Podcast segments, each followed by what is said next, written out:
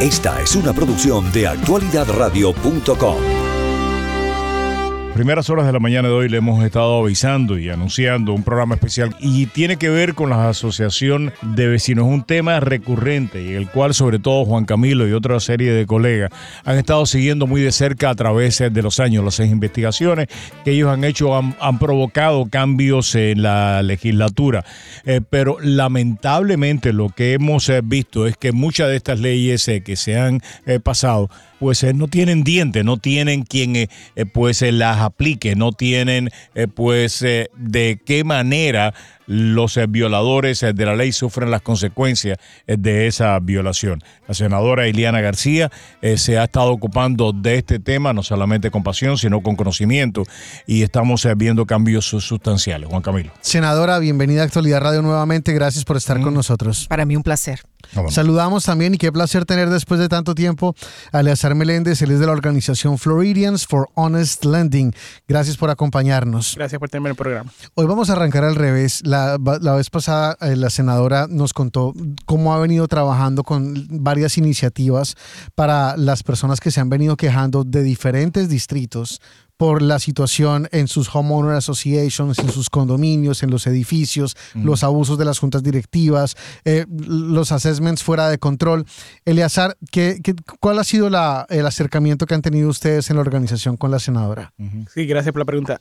Nosotros hemos estado trabajando con la senadora, con Floridians for Honest Lending desde varios años por la situación de evitar que la gente pierda su casa en unas situaciones injustas, en unas situaciones en las cuales hay fraude, en las cuales se usa el sistema legal de una manera incorrecta, para básicamente quitarle la casa a la gente que la mayoría de las veces son personas mayores, son personas que no tienen los recursos necesariamente para defenderse y que le están haciendo algo muy feo, quitándole lo que es su hogar y lo que es lo que ellos han trabajado todo, toda esa vida. Hemos trabajado ese tema en diversas maneras y yo creo que con todo lo que está ocurriendo con los condominios, con todo lo que está ocurriendo con los cambios que se hicieron a la ley del año pasado, que se enfocaron más en la situación de la estructura y de la organización de la junta directiva, ahora la senadora está trayendo un punto nuevo y que es de mucha más urgencia aquí en Miami-Dade, que es este fraude que está ocurriendo. Y como no hay necesariamente manera de defender o de tratar de ayudar a las personas que... Es que existen las leyes, lo que hemos podido averiguar es que existen las leyes en muchas ocasiones, pero que no existen los mecanismos para sancionar a los que violan la ley, eh, eh, senadora. Mira, eh, uno la primera vez que trabajamos juntos, Eliazar y yo, fue con el tema de, de Lázara Rodríguez. ¿Cómo no? Ya, que, en eso también estuvo involucrado en ese momento la, la senadora Aneta Deo. Y, y, nada, ahí parte la, la, primicia de la falta de conocimiento por las personas mayores. Eh, a veces firmar documentos no necesariamente en tu idioma, sino en inglés. Eh, tú sabes, y la sustancia que se pierde en, en, el proceso. Aquí te traje el chart de lo que se supone que tiene que hacer el Departamento de, de, de Negocios y Regulaciones, ¿no? Official Records, ¿no? Y te das cuenta aquí, quería enseñártelo, este, Robert, eh, que hay una estructura en lugar de que se esté ejecutando o de que hayamos quizás implementado, eh, eh, eh, pensado en el crecimiento del departamento, dado la cantidad de condominios que tenemos y la circunstancia que nos, se, nos, se nos acerca ahora de, los 40 años de recertificación y el crecimiento de, estos bienes raíces como tal.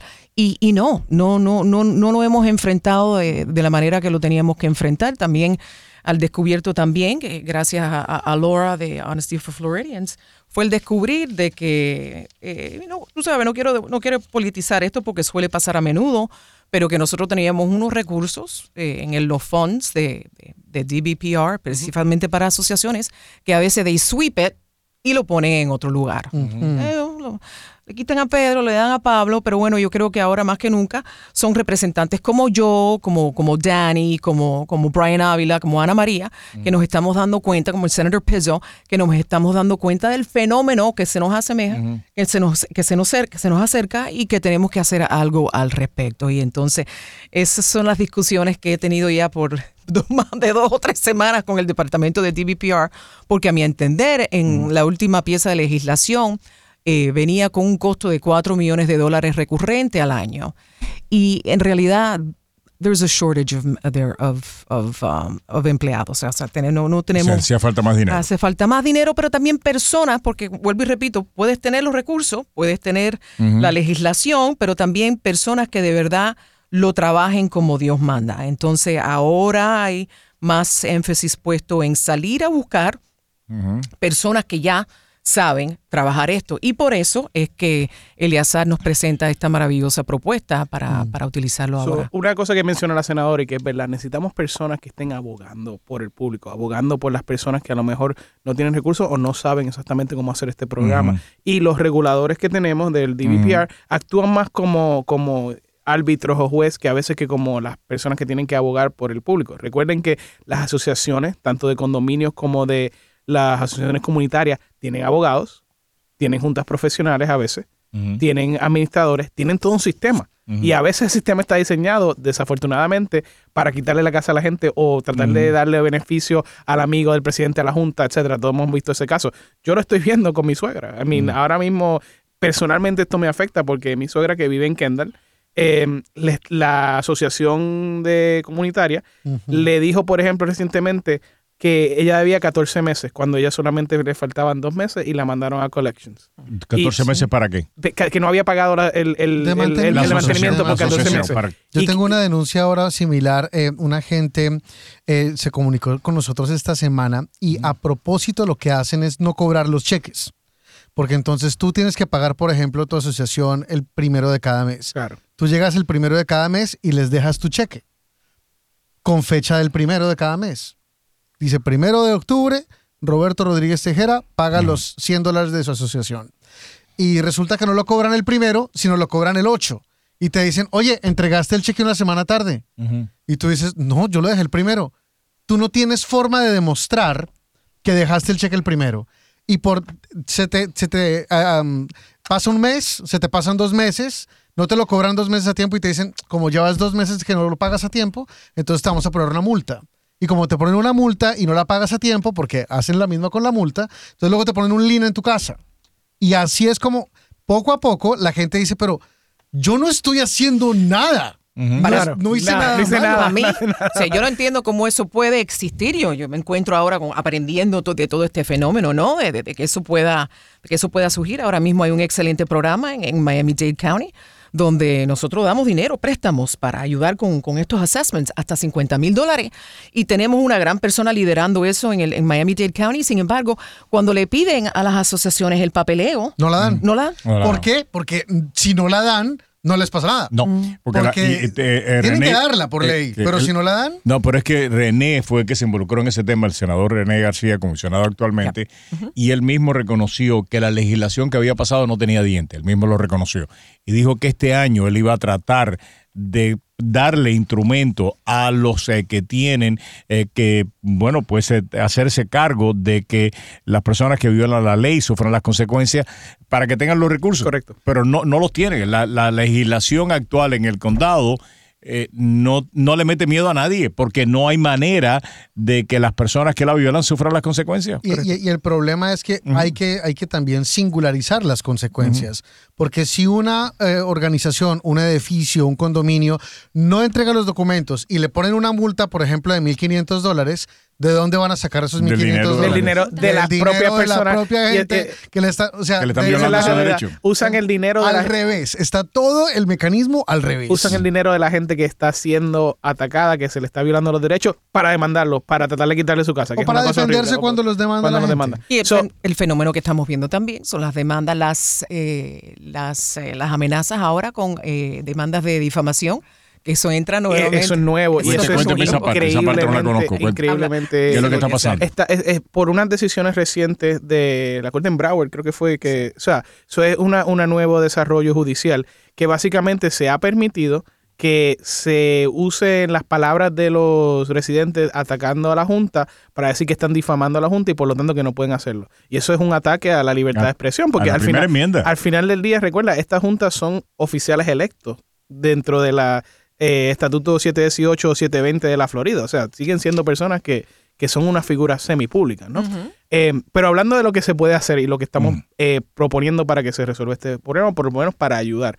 Si el DVPR y las organizaciones que están diseñadas para esto no están en verdad funcionando como abogados para el público, estamos tratando de canalizar a las organizaciones, organizaciones sin fines de lucro y a los recursos que tenemos para hacer un programa piloto que pueda hacer eso. Como, ahora mismo tenemos acceso a abogados que tienen eh, horas pro bono y además de los estudiantes de las escuelas de leyes que se puede diseñar un programa, lo hemos hecho antes, para eh, tratar de ofrecerle servicios eh, no necesariamente legales, pero de asesoría regulatoria. Entonces, por ejemplo, muchas veces la gente presenta una queja y se la desestiman porque básicamente dejó una coma o no puso un párrafo bien, o sea, no, no, no marcaste la caja correcta. Si tú tienes a alguien que te asesora en ese proceso, que le dé seguimiento, que esté constantemente llamando, mira qué pasó con esta situación, cambia la actitud de las personas que tienen que lidiar con eso, cambia la actitud de la asociación y puede mover adelante. Además de que en muchos casos la gente cuando, cuando pasan situaciones no es una sola, ¿no? Normalmente cuando hay una junta que está tratando de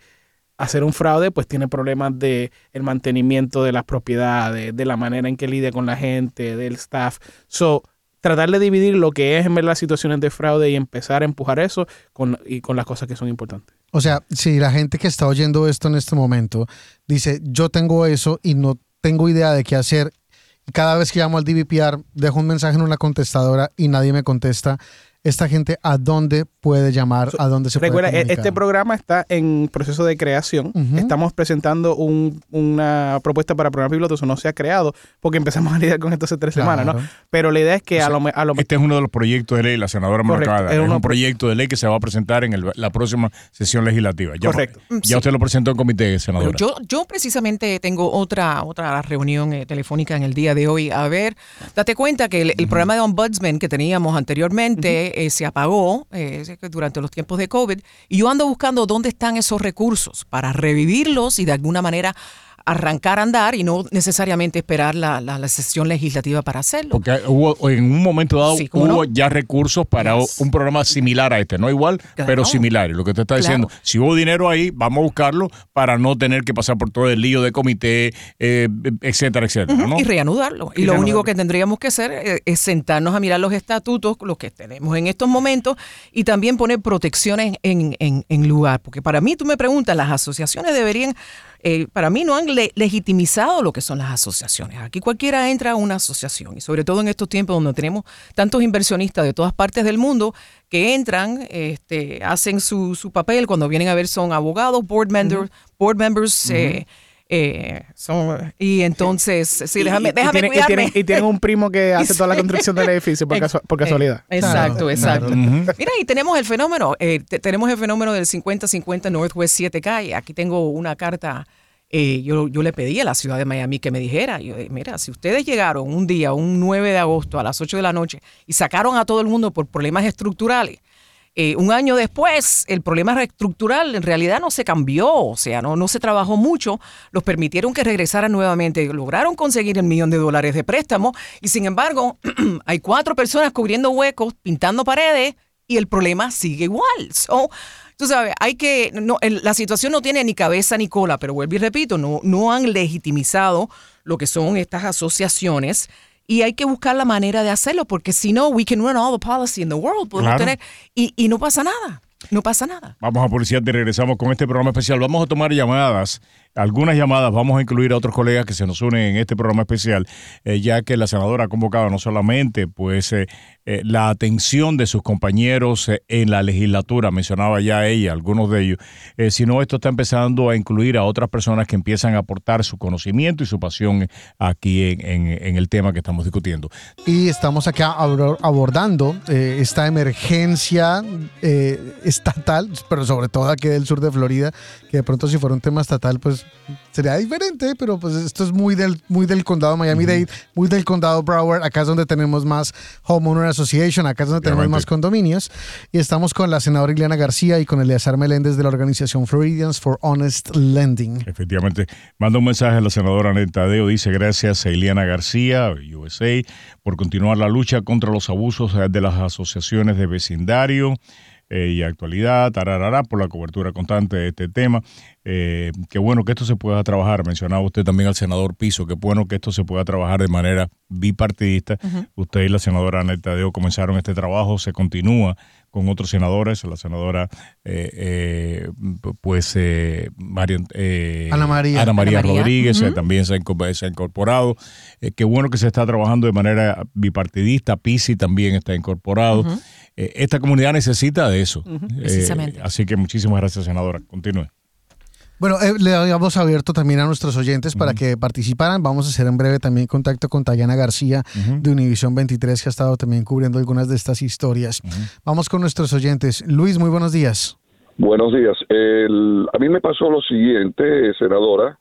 Hace un tiempo me atrasé dos meses y no es posible que le manden a uno de la asociación una carta de un abogado. Yo debía en el particular 600 dólares y la carta del abogado, el fee, eran casi 1.700 dólares. Total eran 2.300 dólares. Es una desproporción, un robo lo que hacen con esas cartas del O sea, abogado. le cobran, la, cobran le cobran supuestamente porque el abogado le escribió la carta, le cobran los honorarios del abogado y tiene que pagarlo todo, si no hay- es donde se mete el lío, como señalaba Juan Camilo, que puede terminar con un link en su casa, ¿no? Sí, señor, así es. Wow. Gracias. Senadora, ¿qué se puede hacer? Bueno, este, hay un protocolo a seguir, vuelvo y repito, cuando miras aquí lo que la- la- las leyes puestas en, en vigor por parte de, de DBPR, este, hay ciertas cosas que simple y llanamente no se pueden hacer. Yo lo, Pero la yo, lo- hacen. yo lo que pienso hacer es cu- cuando regresemos ahora, sentarnos a cerrar esas lagunas, son las loopholes, ¿no? Lagunas legales.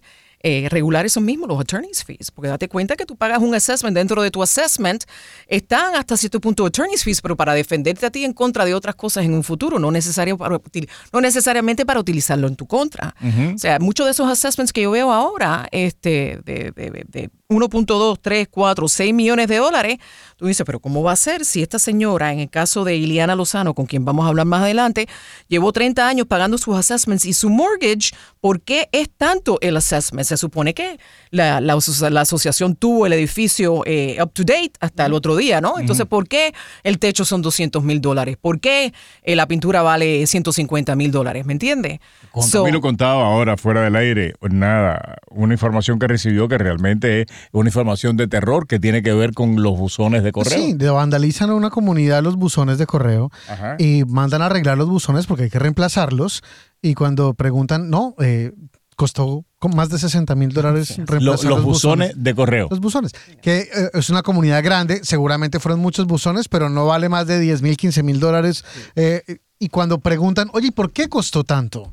Muéstrame dónde están las compañías que participaron en De la la, licita- licitación de los buzones y ustedes le dieron eso a los demás. No comparten la información. No, no. O sea, pagan porque le da la gana. Paga porque le da la gana.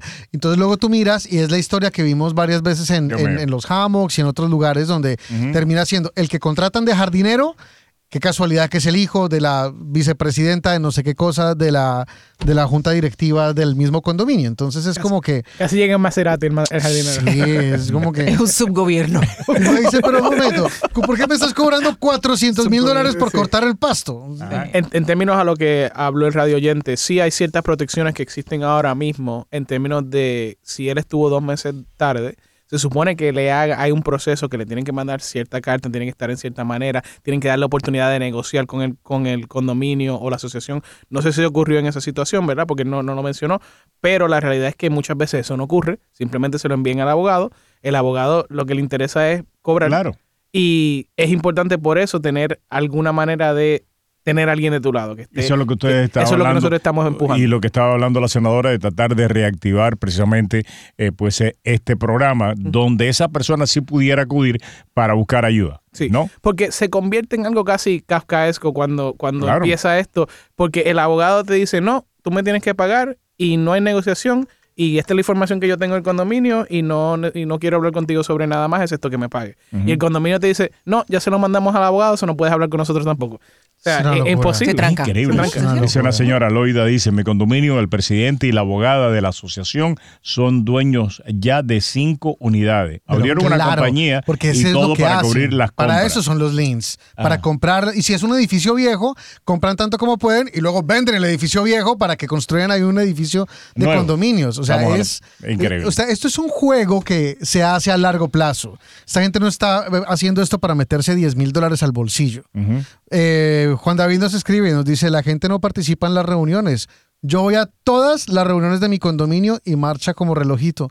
Es verdad, la gente se tiene que comprometer. Juan Camilo, pero tú tienes eh, que diga, eh, eh, ¿quién, es, ¿quién es el que nos...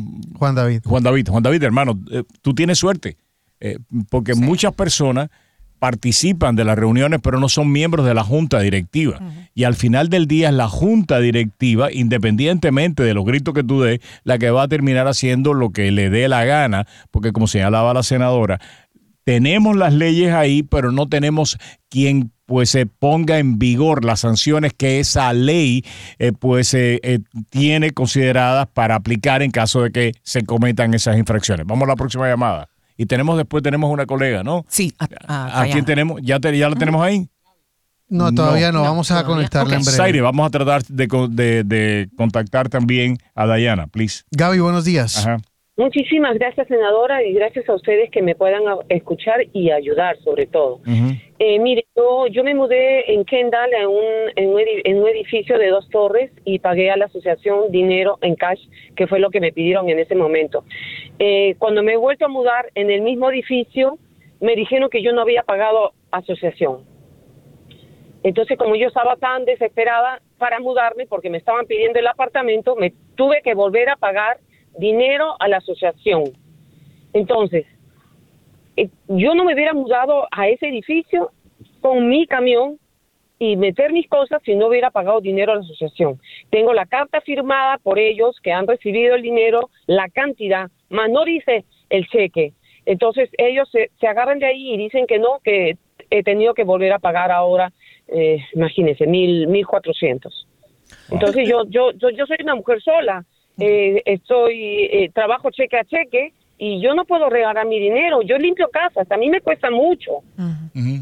Bueno, yo, escucha a la senadora, ya, ya, vamos, la entendemos. Escucha a la senadora eh, para que pueda buscar una solución. Le, quiero ofrecer, si quiere, a través de, la estación, no sé si ustedes tienen un WhatsApp chat que las personas pueden enviar, de tomarle fotos, tómale fotos a, a, eso, que, no, que me dé una breve explicación, la dirección eh, que me lo hagan llegar a la oficina y yo este, voy a pasar eh, esa información a, a, Tallahassee, mirar a ver si lo hacemos a través de DVPR, si podemos hacer algún tipo de complaint en la oficina de, de Ashley Moody, eh, hablar con Jimmy Patrones, pero están ahí. los recursos están. ¿Quién le va a dar seguimiento? Veremos. Pero mientras tanto, aquí estoy yo y le vamos a dar frente a esta situación. ¿Es legal que le pidan que ese dinero en cash? Regularmente no es legal que uno no acepte un cheque si es algún, de un mm. banco. O sea, el consejo para las personas que están escuchando, no den cash. hágalo en cheque. Hágalo en cheque. Oh, y pide un recibo siempre. Y pide un recibo. Y sobre todo, por lo que nos estaba diciendo Juan Camilo, cuando ustedes vayan a dejar un cheque en la asociación para evitar lo que les sucedió, pidan un recibo de que ustedes entregaron el cheque para que no suceda lo que tú estabas conversando, señalando, Juan Camilo. los cobran cuando se les da la gana. De que dejan el cheque, no lo cobran. Empiecen ustedes a ponerse mosca también, ¿eh? Porque, lo que ustedes tienen es que darse cuenta de que ustedes están enfrentando en algunas ocasiones, no siempre. no, ¿eh? pero no lo cobran. exactamente, a una organización criminal. O sea, usted tiene, usted tiene que asegurarse de cuándo deja el cheque y también tiene que ver cuándo lo cobraron. Exacto. Porque de pronto usted va y lo deja el día que, es, pero pues ellos lo cobraron una semana después. Además, mucha gente dice, ah, mira, lo cobraron, qué bueno. Pues, se olvidaron de cobrarlo. La gente no, se olvida. o sea, la gente está suscrito a un montón de cosas. La gente no, Se, no se da cuenta cuando cobran las cosas. Uno hace el chequecito y va y lo dejan donde lo sea que tenga que dejar, pero uno está pendiente a ver si lo cobraron o no lo cobraron. Hay gente que, que se le pasa eso. Vamos a la próxima llamada. Eh, ya tenemos, creo, no, creo que ya tenemos a, ya tenemos a Tayana. Tayana, eh, vamos a hacer también contacto con Tayana. Esto es un programa en el que, eh, como ustedes se han, podido dar cuenta, hay mucha gente que está participando de esto. la senadora Ileana García ha liderado todo este tema y también ahora tenemos a voces como la de Ileacer Meléndez de la organización Floridians for Honest Lending y también Tayana García, que es periodista de Univision 23. Ya he estado siguiendo también este tema de una manera muy puntual. Tayana, gracias por acompañarnos. Muy, buenas, muy buenos días. Gracias a ustedes por la invitación. De verdad que esto es algo que mm, todos los días, todos los días yo recibo estas llamadas. Pueden ser dos, como pueden ser diez, de personas frustradas, asustadas, ya no sabiendo qué hacer. Y yo quisiera, antes de entrar en materia, poner en contexto estos datos. La Florida es uno de 20 estados super lean, lo que significa que las asociaciones o los HOAs tienen la potestad de poner una vivienda en juicio hipotecario o foreclosure por falta de pago. Lo que también constata que aquí el dejar de pagarle a su asociación tendría más consecuencias que dejar de pagarle al banco a su mortgage y que actualmente hay más de 112 mil 556 propiedades en juicio hipotecario en el condado Miami-Dade y en la Florida, solamente aquí en la Florida. Los foreclosures. Pero, no te entendí, perdón, pero no te entendí. ¿Son 112 mil juicios hipotecarios en el condado Miami-Dade o en toda la Florida? No, solamente en el condado Miami-Dade de la Florida. Solamente en el condado Miami-Dade ahora mismo hay más de 112 mil juicios hipotecarios y, mm. escuchen esto, subieron un 124.5% en los primeros seis meses del 2021 al 2022. Actualmente esos números siguen escalando y en su mayoría esto es por problemas con la asociación. Cuando tú dices juicios hipotecarios, cuando tú dices juicios hipotecarios, ¿te refieres a qué? ¿A que la están eh, un condominio tratando de quitarle la casa a una persona? ¿O que, o que incluye también las, los juicios de los bancos? Incluye, ahora mismo incluye ambos, pero el, la cifra mayor dentro de todo esto, sino el, casi el 90%, es por problemas con la asociación. O sea, no es el banco el que está peleando de que la persona no está, no está eh, pagando su casa, sino que es la asociación. Recuerden lo que les mencioné inicialmente, que aquí en la Florida somos super lean, lo que significa que la asociación tiene más fuerza que el mismo banco, que el mismo mortgage. Dicho eso, pues ya ven, saben Hemos recibido decenas de llamadas de propietarios que están perdiendo sus hogares porque les dicen que no han pagado nada hace 10 años o por estos costos excesivos en assessments por alegaciones de que no están pagando. La lista es larguísima y cada vez se me añaden más. Vamos a incorporar también a Adrián. Él llamó como un oyente de Actualidad Radio y es abogado de condominio, quiere participar del programa. Adrián, muy buenos días. Gracias por estar con nosotros un placer estar acá. Mira, primero que todo, gracias por el programa que están teniendo. Verdaderamente hay mucha mala información allá afuera, especialmente cuando nos reunimos con eh, residentes de, asociaciones y cuando se le explica a la persona el proceso y cómo funciona, entonces te entienden un poco más. Pero para que tengan una idea qué es lo que pasa cuando eh, una persona no paga el, el, mantenimiento, ¿no? Y lo, y lo hemos visto en, en el bufete, es que uno de los mismos residentes del, del, condominio puede ponerle una demanda a la asociación directamente por lo que se llama failure to maintain o, o, em, o sea, cuando la, la, asociación no mantiene áreas comunes, ¿no? Lo que se llaman common areas.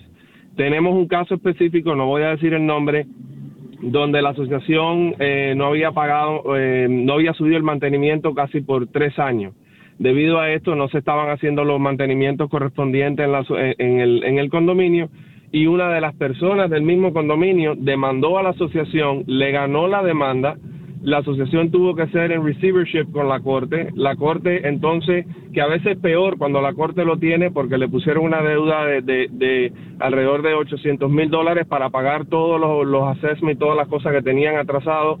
La corte salió y ahora esa asociación tiene que pagar ese préstamo de vuelta. Eh, desafortunadamente em, es una es una situación muy muy eh, abogado y cómo se hubiera podido evitar eso cómo se hubiera podido evitar eso subiendo el mantenimiento eh, basado en un en un presupuesto que se hace, la asociación se aprueba por la junta directiva elegida Pero en muchas ocasiones, abogado, lo que vemos, y es lo que hemos estado también denunciando, que en muchas ocasiones pues esos presupuestos se suben artificialmente. En este caso eh, estaba justificado pero en otros casos se sube artificialmente para terminar beneficiando a familiares o amigos de los miembros de la Junta sin que pues eh, los residentes eh, de esas de esos lugares tengan voz ni voto en lo que está sucediendo. Juan Camilo nos hablaba hace solamente un minuto eh, de cambio de, de buzones de correo por 60 mil dólares y no quisieron dar ninguna justificación. Por supuesto que si los buzones están rotos y alguien eh, pues demanda a la asociación, los tiene que reparar. Pero lo que no hay protección en contra de las personas cuando la asociación termina cobrando lo que le da la gana y no da explicaciones, y lo que hemos estado hablando durante el programa es que no hay mecanismo, o hay mecanismo pero las personas o no lo conocen o no existen eh, pues en los recursos eh, para ponerlos en vigor y sancionar esas violaciones cuando se cometen, ¿no? 100% de acuerdo con, contigo, Roberto, pero también existen mecanismos dentro de los documentos de gobernación de la asociación que si los miembros de, la, de, la, de los residentes del condominio no están de acuerdo con la asociación o, o, la persona que está manejando la asociación, existe lo que se llama un recall, donde, donde se consigue el 50% más uno para entonces revocar a esa persona de la junta directiva y elegir una persona que te represente tus intereses y, y, asegura, y asegurarse de que lo que están haciendo está bien, pero 100% claro, pero, de que se presta para, para muchas cosas, sí, desafortunadamente. Pero, Ese es el ah, problema, justamente. Exacto, eh, o sea, el problema es, um, eso, eso en el caso de que todo el mundo participe, pero eh, en los condominios en los que eh, participa un 15 o 20% de las personas, donde se terminan hasta adulterando muchas veces las firmas que se supone deberían ser notarizadas para una elección en la que vota muy poca gente y terminan los mismos controlando los mismos, se hace muy difícil. O sea, entendemos que hay regulaciones muy buenas. Eh, nos escribió un oyente, Rafael González. Mira, mira, nos escribió Rafael González, un oyente, nos dice: A mí me va súper bien. Yo tengo en un condominio, se hallaron los buzones, los arreglamos, nos mandaron las licitaciones. Claro, o sea, nosotros no estamos diciendo que los condominios son una banda de ilegalidad hay unos reglamentos que funcionan.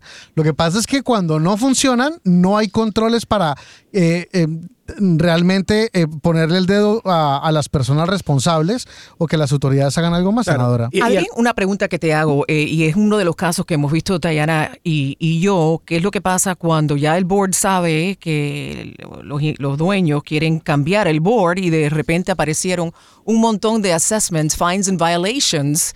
Y ya no tienen eh, la mayoría para poder cambiar ese board. What can they do al respecto? Sí, bueno, prácticamente ella, eh, la senadora García estaba mencionando una realidad con la que nos enfrentamos recientemente y es que los residentes y propietarios de Star Lakes, ellos por tercera vez quisieron sacar su asociación y lo que les dijeron fue, bueno, eh, resulta que la mayoría de personas que intentaron entregar las firmas realmente no están al día en sus pagos, entonces esos votos no cuentan, significa que la asociación sigue igual. Por tercera vez consecutiva, no pudieron sacar su asociación.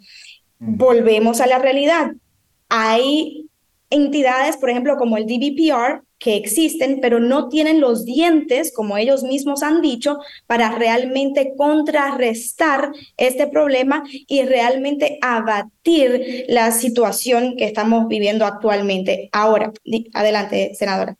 Y están empoderados porque el, dueño no tiene dinero para pagarle un abogado. Están viviendo un fixed income, cheque a cheque, y no quieren, y saben, la asociación tiene, tiene el súper, súper poder. Eliezer, ¿qué se puede hacer? Y, lo, y lo loco de todo esto es que ellos mismos están pagando los abogados que van en contra de ellos. Lo que he notado, he pasado horas, días, semanas viendo recibo tras recibo de residentes que aseguran que sí pagaron su asociación, su mantenimiento y luego los llevan a corte diciendo usted no ha pagado nada. Por ejemplo, está Sunset Palms, Sunset Villas, Star Lakes, son muchísimas las asociaciones que están, eh, bueno, los condominios que están enfrentando esto. Y después que ellos tienen sus pruebas, van a corte el mismo abogado que ellos están pagando dentro de su, en lo que constata la asociación, ese abogado está yendo en contra de ellos y no muestra prueba alguna. Pero ahora, ¿qué es lo que ahora mismo, si usted está pasando por lo mismo, qué es lo que, cuál es el proceso a seguir que se supone funcione? Número uno, pedirle a su asociación los documentos financieros. Digamos de que usted piensa que hay estafa, que hay fraude, lo primero que debe hacer es pedirle a ellos los documentos financieros como propietario, como residente de este lugar, usted tiene por ley la capacidad de hacerlo, de recibirlo. Y cuando les digan que no. que no se lo van a dar, puede hacerlo de forma certificada. Tayana, y, y, qué le decimos a la gente cuando me dice, llevo meses pidiendo cualquier reporte que por ley tengo derecho a él y me dicen que no? Justamente, estoy queriendo eh, decir cuál es, cuál es el proceso adecuado, queriendo quitar, o, eh, digamos, que su asociación no está haciendo nada malo. Bueno, este es el proceso a seguir para saber si sí o no. Ya va, así, así vamos a destilar los buenos de los malos, ¿ya? Este es lo, lo adecuado a seguir. Paso número uno, pedirle a su asociación sus documentos financieros. Número dos, reportar una queja con el DBPR si de verdad no está funcionando algo. Ya sabemos lo que está pasando allí. Esto es, en teoría, como se supone funcione correctamente, ¿ya? Tres, reportarlo con la policía. Muchas personas no saben que la policía tiene la potestad de escuchar este tipo de casos y puede usted llevar su documentación con ellos, reunir pruebas y, en último, y por supuesto desde un principio, reunirse como comunidad para pelear si es que hay algún tipo de estafa o fraude. ¿Qué es lo que estamos viendo? Lamentablemente, nos estamos enfrentando o se ha estado enfrentando también nuestra gente a un monstruo que no saben cómo batallarlo, cómo pelearlo, porque se encuentra con una mano adelante y otra atrás, a punto de perder sus hogares, a punto, personas de la tercera edad, que dónde van a ir, el mercado está carísimo. Y, es algo que pagaron hace 40 años, hace 50 años. Y dicho sea de a paso, la mayoría de estos lugares están cayéndose en pedazos. O sea, no es como que, bueno, entiendo que la asociación está subiendo el costo, porque pues se nota, vivo en un lugar bonito. No, se está cayendo en pedazos, no están gastando el dinero en mantenimiento, entonces, ¿dónde se está yendo ese dinero? Y es lo que, es lo, lo que estamos viendo donde se ha estado yendo. Dayana, muchísimas gracias a Dayana García, ese colega de Univisión 23, que han estado siguiendo este tema. Ya estamos a punto casi eh, de terminar. Adelante, Elisa. Como dijo Dayana, es un monstruo. Es una situación David versus Goliat en, muchas en muchos casos. Y lo que necesitamos es que haya una persona abogando por los residentes, que todo ese proceso que ella describió haya alguien que los tome de la mano y que le pueda decir, mira, esta es la manera correcta y yo voy a estar contigo para mover adelante. Y eso es lo que estamos tratando de crear con la ayuda de la sociedad civil, a las organizaciones sin fines de lucro. Y, con la exactamente, yo creo que esto es importante señalarlo. En esta, en esta pelea se metió en su momento dado José Feliz Díaz, la senadora Tadeo después se siguió con este tema y ahora la senadora Eliana García. René García en su momento. René García en su momento. varios, senadores y representantes. Varios senadores. Y yo creo que es importante resaltar lo que están haciendo. De la misma manera que criticamos y hemos criticado a algunos de nuestros funcionarios electos, es importante reconocer, porque esto tiene un costo cuando uno se mete en estos líos, para todos ellos tiene un costo. Eh, porque son las asociaciones, tienen abogados muy poderosos que mueven muchísimos resortes en Tallahassee. Y votar y tomar posiciones en este tipo de temas tiene un costo para ellos. Y la manera de recompensarlo es dejándoles saber a ustedes, a ustedes, que ellos se están metiendo en peleas por ustedes y que esas peleas tienen un costo. Se metió José Félix Díaz en su momento, se metió la senadora Tadeo en su momento, se metió el senador René García en su momento y se mete la senadora Iliana García también en líos en este momento. Y por eso es importante reconocer cuando ellos hacen esta labor.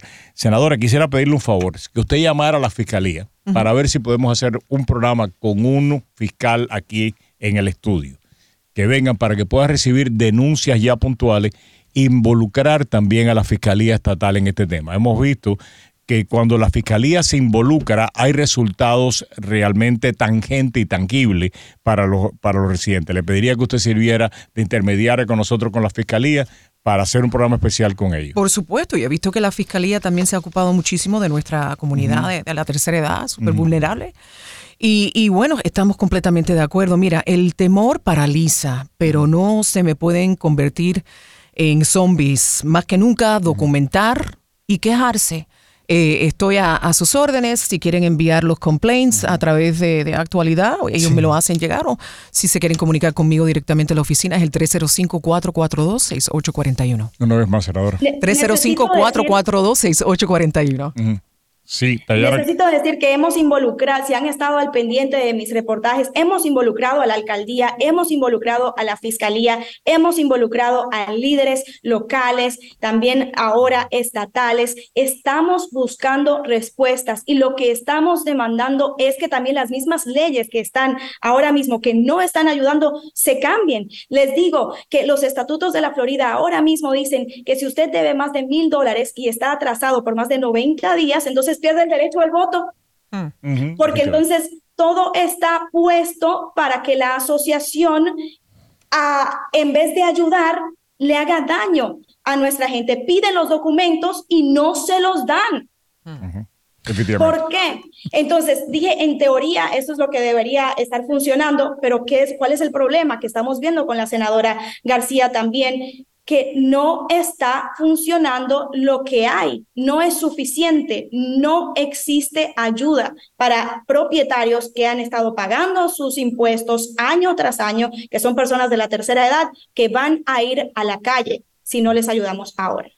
Gracias, eh, senadora, por estar con nosotros. José Feliz Díaz hizo una gran labor en tratar de... Y, y, y, duele decir esto. A veces cuando uno se va, uno puede ponerle al mi corazón eh, a esto y el día que yo me vaya llega otro y lo tumba o, se le vuelven a ir, porque cuando ellos abrieron la oficina del DVPR acá en el Doral, fue un gran logro cuando se hace la ley de condominios, que eh, no la de hecho way, pero la ley de condominios se hace, y todo celebrando, y luego se quitan los recursos de algo que se abre, porque entonces habían puesto que eran como cuatro o cinco agentes del DVPR acá en Doral, y cuando se dieron cuenta quedaban dos part-time. Es lo que dice la senadora, o sea, das, dos pasos para adelante y después da cuatro para atrás. Con la, eh, o sea, José Feliz Díaz hizo avances significativos. Después eh, la senadora Tadeo siguió, pero después lo echaron para atrás. Ahora viene la senadora, vuelve a echarlo para adelante. Y es una tarea de convencer, y yo creo que es importante, y por eso señalo a algunos de los que están involucrados en este proceso, es eh, involucrar a toda la delegación. Y yo tengo gran fe, y lo he dicho desde hace muchísimo tiempo, y lo he repetido en innumerables ocasiones, que puede marcar una diferencia ya el haber nombrado eh, pues al representante Dani Pérez como presidente de la Cámara de Representantes. Yo creo que Dani tiene el corazón en el lugar correcto y tiene sus prioridades y lo dijo en su discurso de una manera muy clara, el discurso donde ya recibe la nominación para el año que viene, ser presidente de la Cámara de Representantes que tiene una serie de prioridades de cosas que nos afectan a esta comunidad. Y yo creo que con el respaldo de él, con personas como usted, senadora, con otros involucrados, vamos a ver diferencia, no solamente en la ley de seguro, vamos, eh, perdón, en esto de, la, de las asociaciones. Vamos a, vamos a ver también, yo creo, diferencia, porque es imprescindible verla en la cuestión de los seguros de casa. No se puede seguir pagando los seguros de casa que estamos pagando Tallahassee tiene que lidiar con este tema de una manera seria. No nos pueden decir que la única solución es coger primas de Citizens y pasarla a una empresa privada, que a los tres años se va a declarar en bancarrota y nosotros vamos a tener que nuevamente asumir esa responsabilidad. Esa no puede ser la única solución que tiene Tallahassee y es la que nos ha estado brindando en los últimos años con los problemas que tenemos en el día de hoy. Así que muchas gracias, senadora. Mira, cuando primero llegué era eso de que ustedes en Miami-Dade son los que más reclaman y por estar en un área eh, cerca de los huracanes, ustedes siempre van a pagar más. Pues, ¿sabes qué? Los últimos tres huracanes que han entrado, lastimosamente, han entrado por el otro lado. Entonces, ahora vamos a mirar cuál va a ser el, balance, cuál va a ser la excusa. Pero de igual manera, a la hora de, negociar ciertas cosas, a veces no cuentan o no contaron con Miami-Dade, que es lo bueno de ahora tener un representante como como Danny Perez a la cabeza en, la Casa de Representantes. Muchas gracias, senadora. Muy amable. Vamos a publicidad. Gracias, Y regresamos en solamente unos minutos. Muchísimas gracias a ti también por la labor que estás haciendo. Hace falta que más gente se involucre. Así que muchas felicidades y muchas gracias también en nombre de todos los residentes de la Gracias por tener el programa.